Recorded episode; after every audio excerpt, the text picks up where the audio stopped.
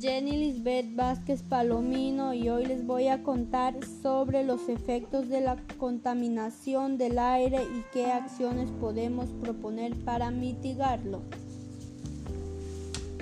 Todos nosotros necesitamos el aire limpio para vivir sanos y fuertes. Sin embargo, en nuestro país y en el mundo entero existen muchos contaminantes que perjudican nuestra salud y nuestro crecimiento.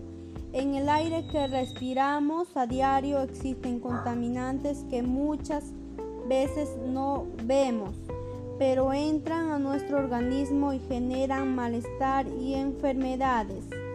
Los contaminantes que encuentran en nuestro país son material particulado, ozono troposférico, monóxido de carbono, óxidos de azufre y óxidos de nitrógeno. Y los que generamos somos nosotros los hombres, porque utilizamos los medios de transporte como los carros, las motos, los buses, a su vez las fábricas.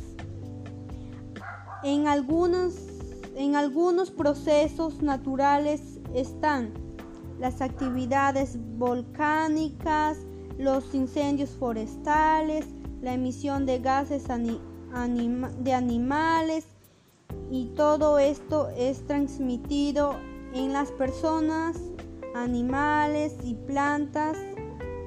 En las personas afecta como enfermedades cardiovasculares, respiratorias, respiratorias como la gripe, la neumonía, el cáncer, incluso también la muerte.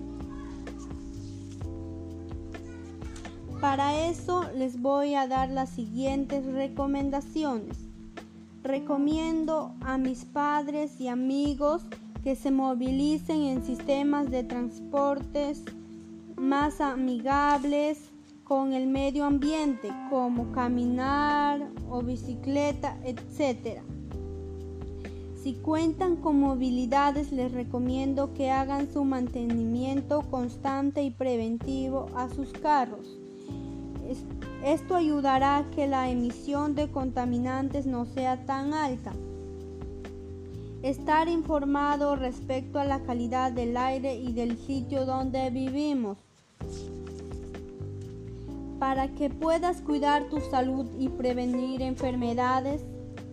Contamos contigo y con tu apoyo. Gracias.